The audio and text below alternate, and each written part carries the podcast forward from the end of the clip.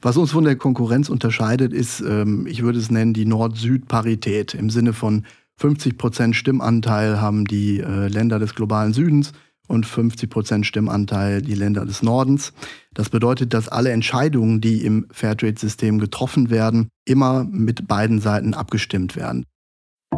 Was mich damals auch am Fairtrade-System begeistert hat, ist, dass das äh, Fairtrade-Siegel die Möglichkeit bietet, im Grunde bei jedem Einkauf sich neu persönlich zu fragen, will ich einen Beitrag leisten oder eben nicht, ganz ähm, abhängig von meiner persönlichen Situation.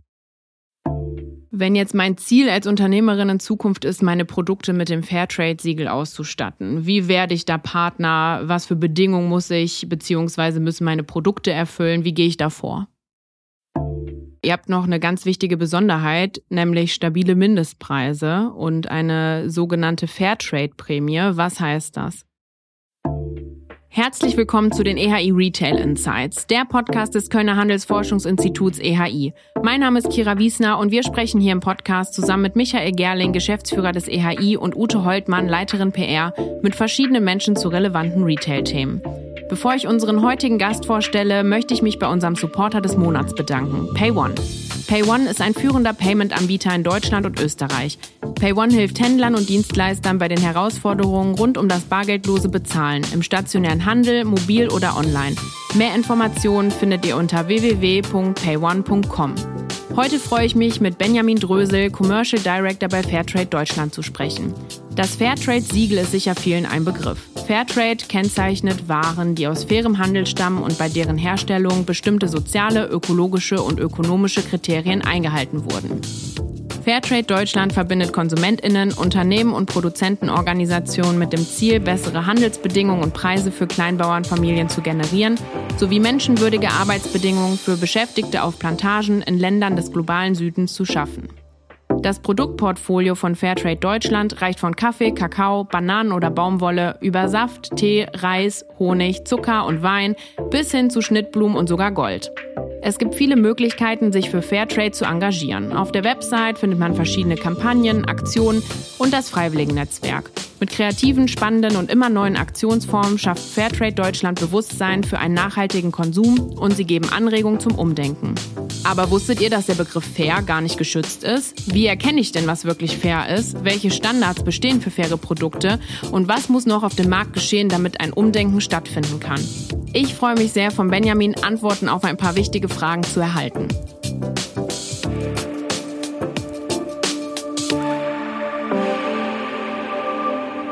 Hallo Benjamin und herzlich willkommen bei den EHI Retail Insights. Hallo Kira, lieben Dank, dass ich hier sein darf. Schön, dass du mir heute live gegenüber sitzt, hier bei uns im Studio. Deine Anreise war aber ja auch nicht so weit. Das Fairtrade Headquarter ist ebenfalls in Köln. Wo kommst du denn ursprünglich her? Ich komme gebürtig aus Duisburg, aus dem Ruhrgebiet. Das schöne Ruhrgebiet. Genau. Das Wetter hier in Köln ist heute zum Aufnahmetag leider nicht so toll. Deswegen würde ich sagen, wir wärmen uns hier drin mal kurz auf. Après-Ski oder Beachbar? Après-Ski. Geschlagen, geschoben, geschlänzt oder gehoben? Schöne Frage. Geschlänzt. Was hat's damit auf sich? Ach, ich habe in meiner Jugend sehr viel Hockey gespielt, Feldhockey gespielt und Schlänzen ist eine Schusstechnik und das ist meistens die, die die Stürmer am liebsten benutzen, um den Ball im Tor zu versenken. Dann haben wir das ja auch mal aufgeklärt. mein nächster Urlaub geht für mich. Geht für mich an die belgische Küste. Und Arbeit ist für mich auch Urlaub, weil? Ganz klar, weil das Stresslevel zu Hause mit zwei kleinen Kindern ähm, ein anderes ist als im Job und ähm, das ist manchmal ganz angenehm, da Abstand von zu haben. Seit wann bist du bei Fairtrade Deutschland und was steht sonst so in deinem Lebenslauf? Ich bin jetzt seit dem 1.9.2022 bei Fairtrade Deutschland, also ein knappes halbes Jahr. Wenn man es chronologisch sagt, habe ich ursprünglich mal in Duisburg Wirtschaftswissenschaften studiert, habe danach bei Netto Markendiscount, also der Edeka-Tochter, angefangen als Verkaufsleiter nach dem Studium. Und äh, ja, nach ein paar Jahren hat es mich dann aber ja, vor dem Hintergrund der vielen Artikel, die ich da jeden Tag hatte, äh, in Richtung Fairtrade-Produkte getrieben. Und so kam der Wechsel zu Fairtrade Deutschland das erste Mal. Dort war ich dann für fünf Jahre im Key-Account zuständig für unsere Handelskunden und ähm, habe dann nach fünf Jahren den Absprung nochmal genommen und habe mich ähm, auf die Industrieseite geschlagen und habe da für eine Firma aus Holland, die Marke heißt Fairtrade Original, den Aufbau des Deutschlandsgeschäfts übernommen. Und ja, nach fünf Jahren, nachdem das Ganze dann auf soliden Beinen stand, habe ich mich dann nochmal verabschiedet und bin zurückgekommen zu Fairtrade Deutschland, wo ich jetzt seit einem halben Jahr wieder bin. Ich denke, Fairtrade Deutschland und auch explizit Fairtrade ist tatsächlich unseren meisten HörerInnen ein Begriff. Aber trotzdem, was ist Fairtrade Deutschland und wo kommt ihr her? Fairtrade Deutschland ist äh, grundsätzlich ein eingetragener Verein mit Sitz in Köln. Ähm, unser Vereinszweck ist die Förderung des fairen Handels mit den Ländern des globalen Südens. Gegründet wurde der Verein von Dieter Overath, dem langjährigen Geschäftsführer, äh, welcher sich letztes Jahr dann in den wohlverdienten Ruhestand begeben hat. Im Alltag kümmern wir uns darum, dass wenn immer ein Unternehmen Fairtrade gesiegelte Produkte vermarkten möchte, es sich an uns wenden kann und wir bei der Umsetzung beraten. Darüber hinaus wollen wir natürlich mehr Aufmerksamkeit für den fairen Handel schaffen und gehen dafür in den Dialog mit Zivilgesellschaft und Politik und versuchen über verschiedene Kampagnen im Jahr Möglichkeiten zu bieten, sich für Fairtrade zu engagieren. Neben Fairtrade Deutschland, um das Bild komplett zu machen, gibt es ähnliche Organisationen mittlerweile in über 20 Ländern, wie zum Beispiel in Österreich und der Schweiz oder UK und Amerika. Und alle beraten wie wir Unternehmen und treiben die Bekanntheit des Fairtrade-Siegels voran. Man muss dazu wissen, dass alle diese Organisationen zusammenarbeiten mit Fairtrade International, die haben ihren Sitz in Bonn, und die kümmern sich im Wesentlichen um die Fairtrade-Standards und deren Weiterentwicklung. Man kann Fairtrade International auch als äh, Dachorganisation bezeichnen. Das Wo geht ihr hin, passend zum Wo kommt ihr her, klären wir im Laufe unseres Gesprächs noch ein bisschen. Aber wie ist denn deine Abteilung ausgerechnet? Was machst du bei Fairtrade Deutschland? Also ich bin zuständig bei Fairtrade Deutschland für die Bereiche Marketing und Vertrieb. Ähm, zum einen arbeiten wir daran, das Thema Markenbekanntheit und Markenvertrauen im Rahmen von Kampagnen, Messen oder Events auszubauen und weiterzubringen. Darüber hinaus beraten wir eben im Vertrieb interessierte Unternehmen, aber natürlich auch unsere vielen bestehenden Kunden bei den vielfältigen Fragen, die sich im Alltag ergeben. Und ihr seid im Markt ja schon sehr breit aufgestellt, würde ich sagen. Aber ich habe mir von euch im Vorgespräch sagen lassen, dass fair ein nicht geschützter Begriff ist. Das erschwert eure Arbeit doch sicher. Äh, wo steckt denn da die Problematik? Ja, ist im Prinzip richtig. Alle können sagen, mein Produkt ist fair und am Ende stellt sich halt die Frage, für wen und, und wer überprüft das Ganze. Äh, hinter uns, also hinter dem Fairtrade-Siegel, Fairtrade dabei ein Wort, dem blau-grünen Siegel auf schwarzem Hintergrund, stehen international gültige Standards. Sie decken die Lieferkette ab ähm, von den Produzentenorganisationen und den Akteuren, die entlang der Lieferkette fair gehandelte Rohstoffe ein- oder verkaufen, bis hin zum Inverkehrbringer. Sie müssen alle nach dem für Sie relevanten Standards zertifiziert sein. Dazu gibt es die Organisation FlowCert, die dann schlussendlich die Einhaltung der Standards kontrolliert und so gesagt als externer Zertifizierer fungiert. Dabei ist es so, dass äh, die Betriebe, die zertifiziert werden, sich den Zertifizierer nicht aussuchen dürfen, sondern wir arbeiten exklusiv mit der Firma FlowCert zusammen. Und ähm, Fairtrade hat äh, diese Kooperation mit FlowCert schon seit Beginn und die Firma FlowCert sitzt in Bonn. Und wie sieht die Situation aktuell auf dem Markt aus?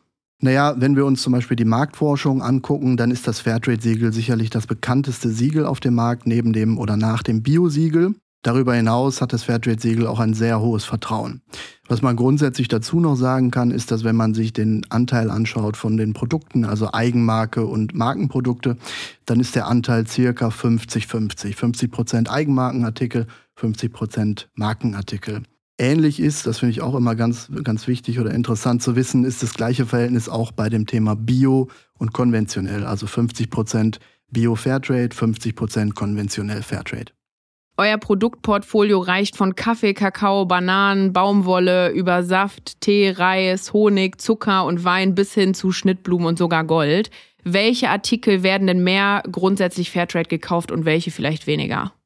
Platz 1 das Thema Kakao, Platz 2 Kaffee, dann kommen die Blumen, in dem Fall Rosen und äh, an Platz 4 Bananen und dann Textilien. Das sind die Top 5 und ähm, dann gibt es natürlich darüber hinaus viele kleinere Produktkategorien. Das sind zum Beispiel dem wie ähm, Reis, Honig oder auch Wein. Und wenn man auf eurer Website stöbert, fällt einem schnell auf, dass ihr viele Aktionen macht. Ähm, vom 22. Mai bis zum 2. Juni beispielsweise ruft ihr dazu auf, mit einem Frühstück aus Fairtrade-Produkten unter dem Hashtag Fair in den Tag zu starten. Kaffee steht dabei im Fokus. Was sind denn eure Erfahrungen mit so Aktionskampagnen?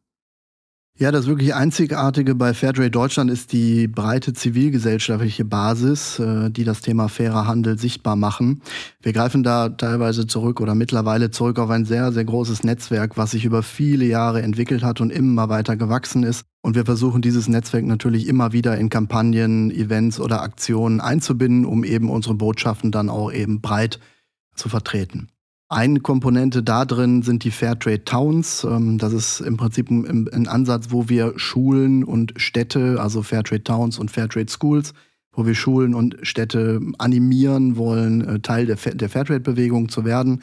Es gibt einen bestimmten Kriterienkatalog, wie sowohl Schulen als auch Städte und neuerdings auch Universitäten dann zu solchen Fairtrade-Städten werden können. Da gibt es einen Kriterienkatalog, den sie ja umsetzen müssen und danach kriegen sie von uns eine Auszeichnung und werden dann als Fairtrade Town, Fairtrade School oder eben Fairtrade University ausgezeichnet.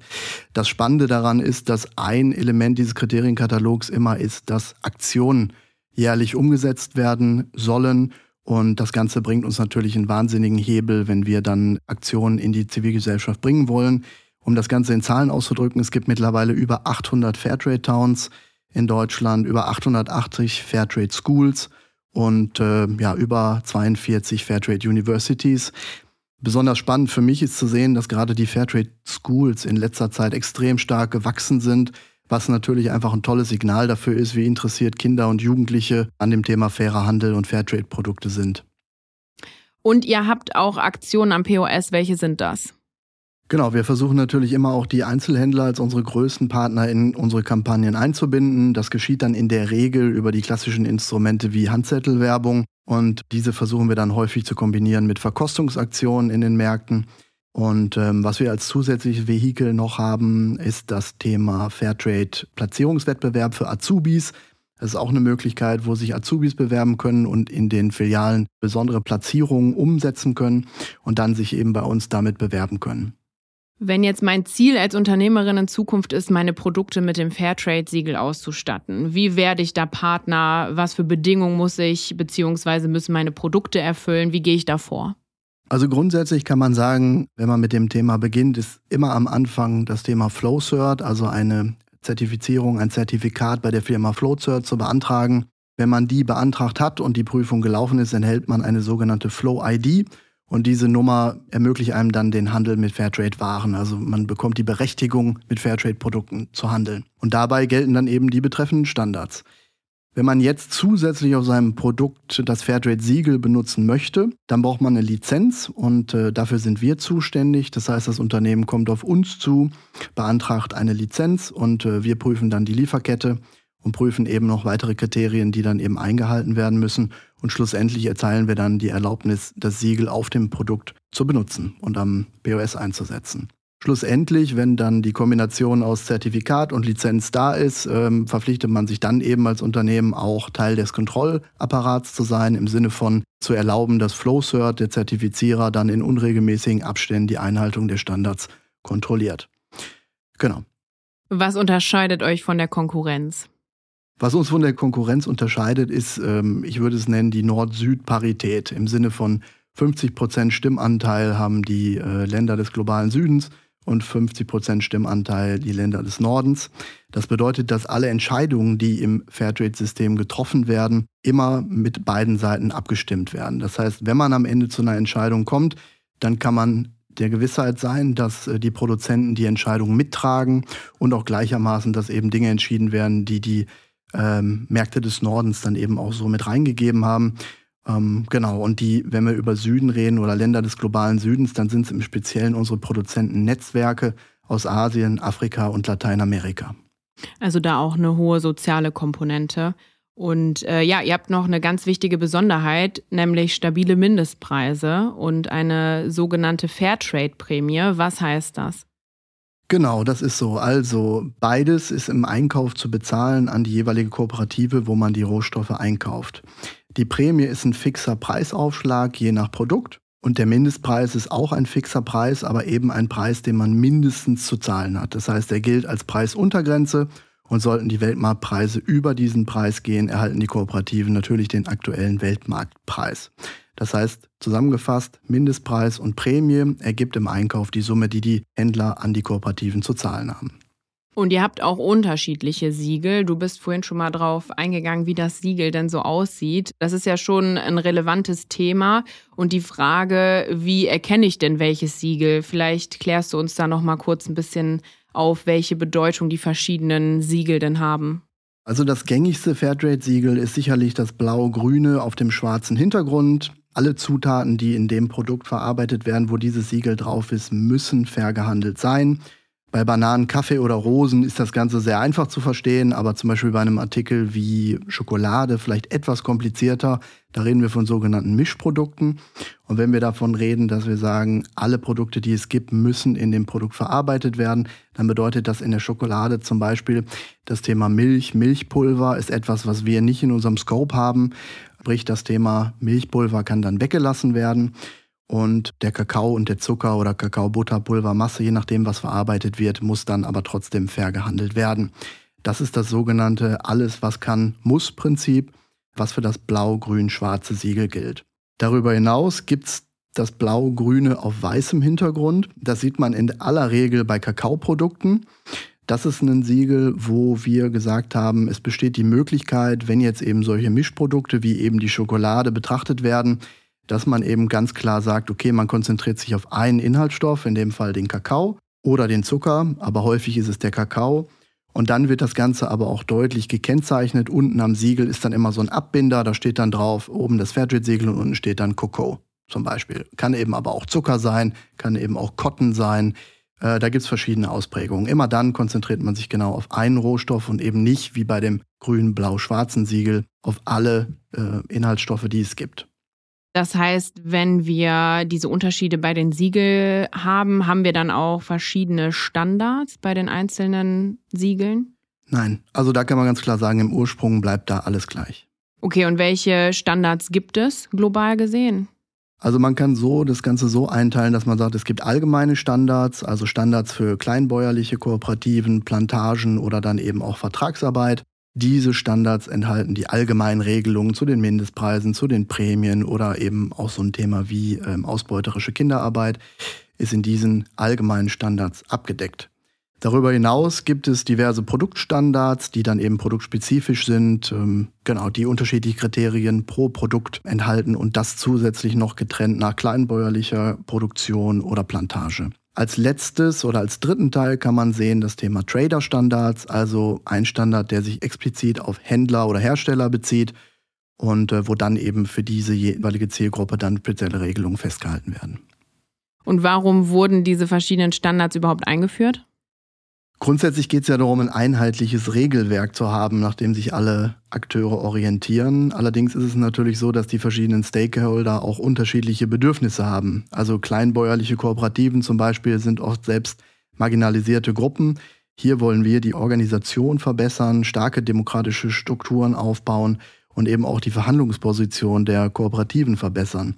Auf Plantagen wiederum haben wir dazu dann angestellte Mitarbeiter, wo wir uns das Thema, wir nennen es auch Hired Labor anschauen und dort eben auf die Mitarbeiter auf den Plantagen schauen wollen. Und bei den Produkten darüber hinaus ist es natürlich so, dass Produkte, je nachdem, wo sie auch herkommen, ganz unterschiedliche äh, Herausforderungen haben. Und dementsprechend braucht da schon jedes Produkt einen eigenen Standard. Du bist eben schon kurz aufs Milchpulver eingegangen. Gibt es denn Standards für alle Zutaten? Nein, also grundsätzlich ist es so, wir haben ein Mandat für den globalen Süden. Das heißt, wir beschäftigen uns mit Produkten, die im globalen Süden angebaut werden. Das heißt, solche Inhaltsstoffe wie, ich sag jetzt mal Milch, Eier, Weizenmehl, dafür haben wir keinen Standard. Das heißt, wir konzentrieren uns auf den globalen Süden und alle Artikel, die eben von da importiert werden. Beschäftigt ihr euch denn ausschließlich mit den Zutaten oder umfasst das Fairtrade-Siegel noch mehr? Also beim Fairtrade-Siegel geht es grundsätzlich um den Rohstoff und die Produzenten dahinter. Es geht also nicht um die Verpackung oder den äh, Transportweg. Also da haben wir für uns schon einen klaren Fokus. Und jetzt folgt Werbung in eigener Sache. Du wolltest dir schon immer einmal einen 360-Grad-Überblick der deutschsprachigen Handelsstruktur verschaffen Du möchtest zahlenbasiert und kompakt aktuelle Retail-Themen und Use Cases vermittelt bekommen? Dann melde dich für unsere Weiterbildung 2023 zum EHI Retail Expert Program an. In unserem Programm geben unsere Forscherinnen und Forscher ihr Wissen und ihre Erfahrung weiter. Freu dich auf einen kurzweiligen Mix aus Forschungsergebnissen, Use Cases, interaktiven Einheiten und vor allem Special Guests aus dem Handel. Impressionen bisheriger Alumni, Schedule, Speaker und Anmeldung unter ehi-lab.org/learning. Wenn wir über das Oberthema Nachhaltigkeit sprechen, sprechen wir von den Komponenten Ökologie, Ökonomie und Soziales.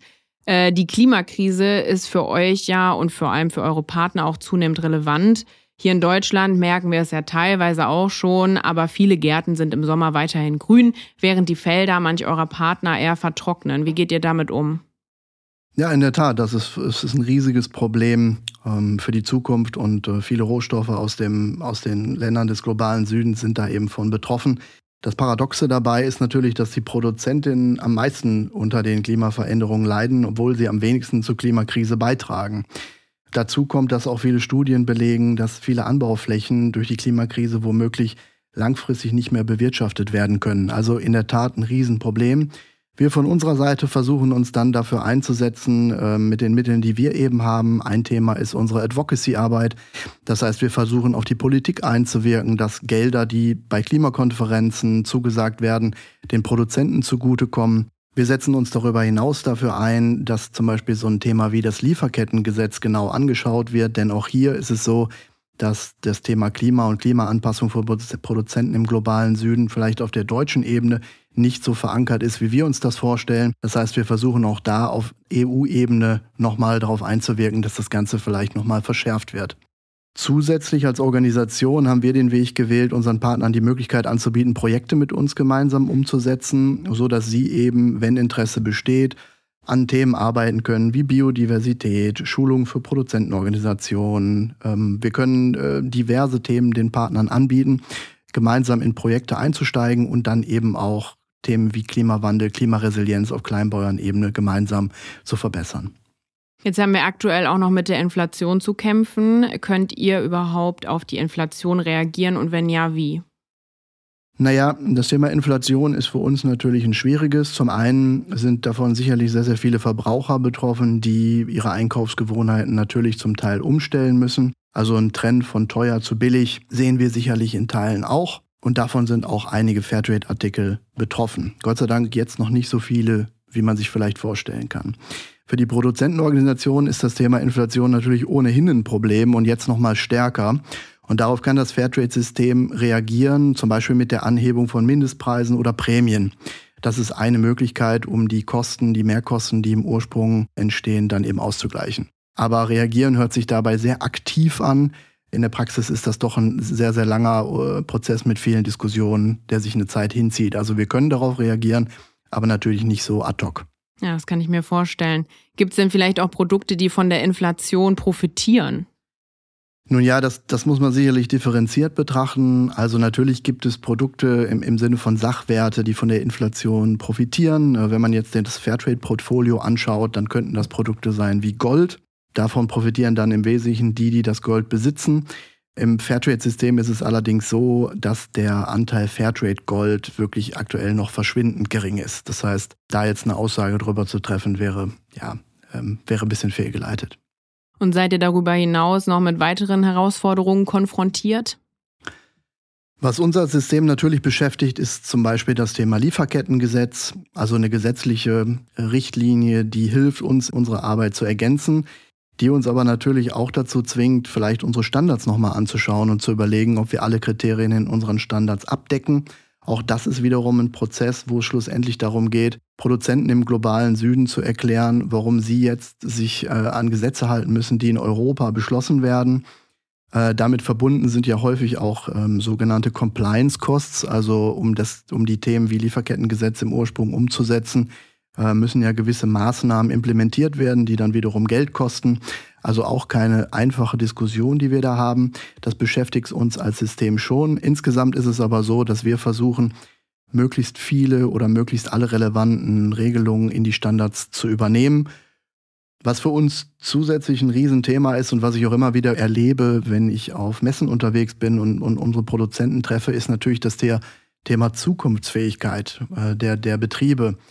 Ähm, es ist ja schon längst nicht mehr so, dass auch die Kinder der Produzenten sagen, ähm, ich möchte in Zukunft den gleichen Job machen wie mein Vater, meine Mutter. Das heißt, sehr viele Jugendliche und junge Erwachsene versuchen einen lukrativeren Weg einzuschlagen als die Eltern. Und äh, was das ganze Thema dann für die Verfügbarkeit der Rohstoffe langfristig bedeutet, das ist nur schwer abzuschätzen. Aber es ist sicherlich so, dass die Situation wahrscheinlich keine bessere wird. Dann kommen wir auch schon zur Frage, wo wollt ihr denn hin? Was sind eure langfristigen Ziele? Natürlich wollen wir als Organisation zukünftig noch mehr Kleinbäuerinnen unterstützen, ihre Lebens- und Arbeitsbedingungen zu verbessern. Dafür brauchen wir aber höhere Marktanteile in den relevanten Produktkategorien, äh, in denen wir uns eben bewegen. Das zum einen und zum anderen sagen wir aber auch, es braucht auch stärkere gesetzliche Rahmenbedingungen und Regulierungen, um eben diesen Anpassungsprozess zu beschleunigen. Denn äh, ganze Branchen können wir nicht alleine verändern. Wo muss noch was geschehen?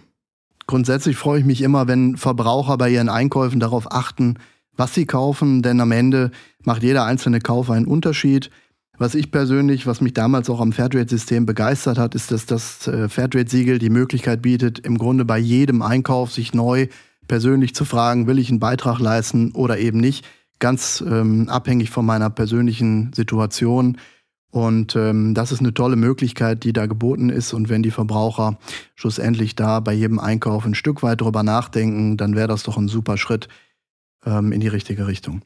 Ja, das hast du schön gesagt. Eine abschließende Frage habe ich noch. Was bereitet dir schlaflose Nächte?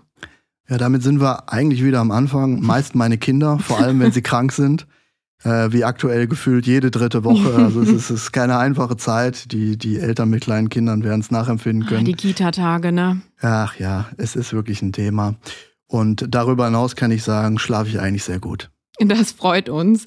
Ja, dann lieben Dank, Benjamin, dass du heute mit mir über so ein wichtiges Thema gesprochen hast. Äh, passend zu unserer Folge heute ist am Samstag auch Tag des fairen Handels. Und vielleicht ist das nochmal für den einen oder die andere ein Anlass, sich nochmal mehr mit dem Thema zu beschäftigen. Ganz nach dem Motto, das sich auf deinem LinkedIn-Profil finden lässt, Benjamin, Don't save the world right away, but start somewhere. Man kann eben jeden Tag die Entscheidung treffen, irgendwo anzufangen, wie du es eben schon gesagt hast. Ja, vielen Dank. Danke, Kira, dem ist nichts hinzuzufügen. Lieben Dank, dass ich heute dabei sein durfte. Das war Folge 66 der EHI Retail Insights. Abonniert den Podcast, um keine Folge mehr zu verpassen und lasst ein paar Sterne da. Wir hören uns erst im Juni wieder, aber nächste Woche spricht Ute mit Horst Rüther aus dem Forschungsbereich Payment zu den Studienergebnissen der frisch erschienenen Payment-Studie. Und in zwei Wochen sind wir gespannt auf die Fragen und Antworten von Michael Gerling und Benjamin Beinroth von Fressnapf. Bis dahin, haltet die Ohren steif.